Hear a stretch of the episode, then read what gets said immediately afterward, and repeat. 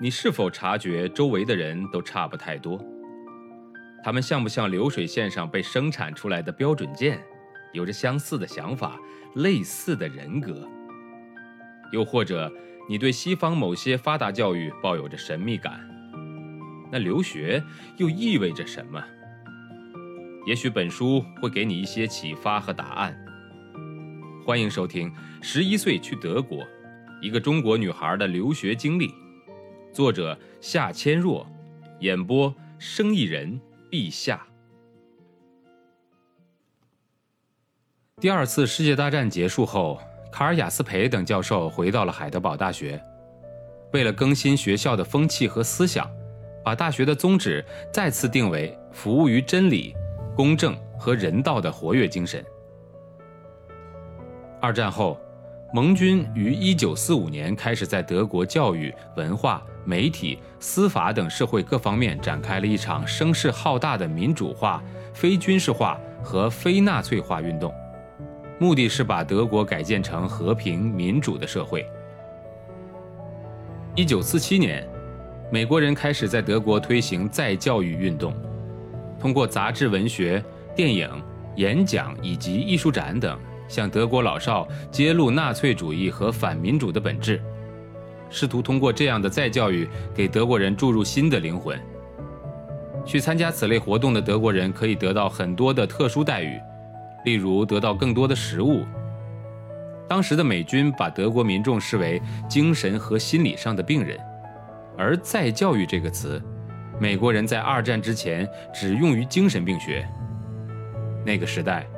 根据美国著名教育家杜威的理论，美国人认为民主不仅仅体现在政治制度方面，而首先应该体现在生活方式当中，是共同生活中彼此分享的经历。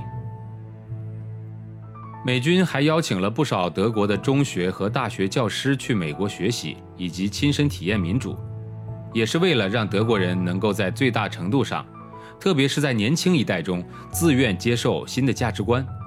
不再关注于国家，而是关注于人们及社会。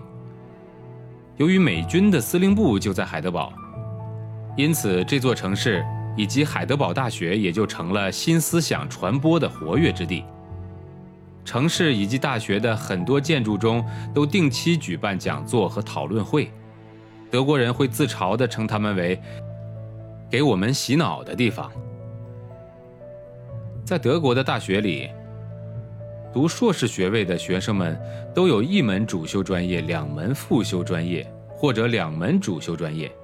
我选的主修专业是社会学，副修专业选的是人类文化学和东亚艺术史。社会学系在大学广场对面，紧贴着中心食堂的一栋楼里。里面的环境我不太喜欢，塑胶地、灰色的墙，弥漫着一股浓浓的来自食堂的饭菜味儿。我在二楼的秘书处买了一本课程介绍，秘书是一位瘦瘦的中年妇女，她是一个非常有亲和力的人，有点像北京德国学校那位校长夫人麦太太。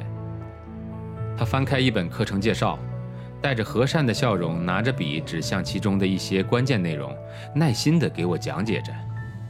其实我到秘书处的门口时，她正在给另外一位新生讲着同样的内容。